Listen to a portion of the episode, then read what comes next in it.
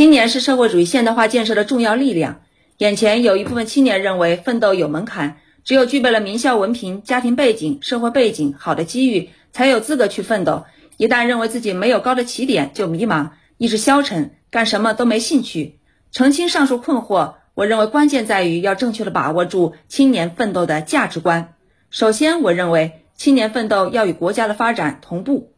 比如说，现在我们国家科技创新需要大批技术人才，有些青年啊就抢抓住了机遇。咱们的节目报道中有武汉电缆有限公司扎根一线的青年贺辉毅，通过奋斗，在最短的时间内，他从一个菜鸟晋升到熟练的技工，让自己未来的发展之路一片光明。李鹏辉是一个梦想上名牌大学的尖子生，高考失利后，他迅速的调整了思路，选择了另一条适合自己的人生道路，继续奋斗。如今他已经是武汉动车段的一名技术骨干，可见在平凡的岗位上，如果勇于实践、执着钻研，就能迅速成长，成为事业发展的骨干力量。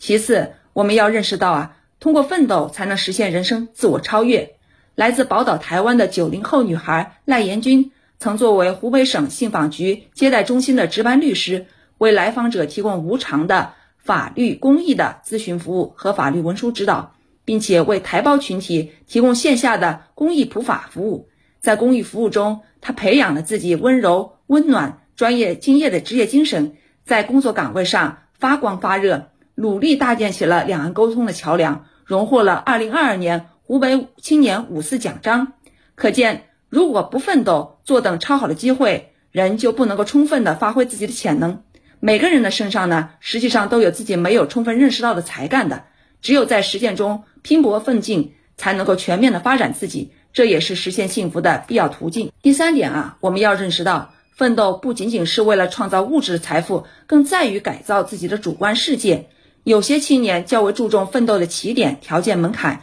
实际上呢，这是对奋斗的理解比较狭隘的，将奋斗的主要目的啊定位于创造物质财富。实质上，一个人的努力可以重塑自己的世界观、人生观和价值观。提升自己的精神境界，也一样可以过得更幸福、更成功。出生于湖北襄阳的青年王元宗，毕业于汉口学院动画设计专业。二零一二年，正在读大三的他，与朋友去云南泸沽湖一游，由此萌发了成为一名摄影师的想法。此后的十年间啊，他脚踏雪山，仰望星空，深入西藏的无人区，深林海拔五千五百米，穿越阿里大北线。去追寻纯粹的美景。二零二二年，他成为了拥有百万粉丝的风光摄影师，脚踏雪山，仰望星空。这位青年摄影师荣获了湖北青年五四奖章。所以，青春就要奋斗，奋斗才有未来。嗯，听了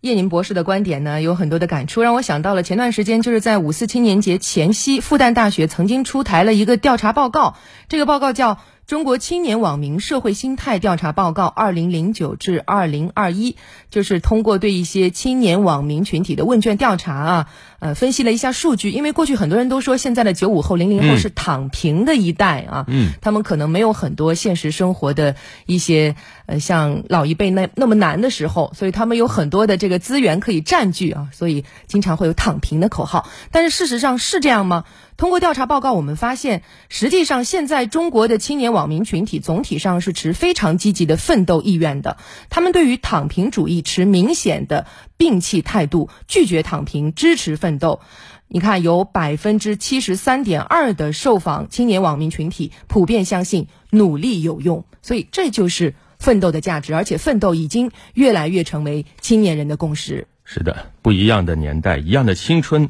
奋斗的底色是从来没有变过的。那么今天也问问大家，您对于现在年轻人多元化的择业观，您怎么看？在新形势下，您觉得在哪个岗位更能够实现人生价值呢？欢迎登录九头鸟 FM 焦点时刻专区，或者关注湖北之声的微信公众号，参与我们的话题讨论。这里是正在直播的焦点时刻，我们过渡一小段广告，更多内容稍后送到。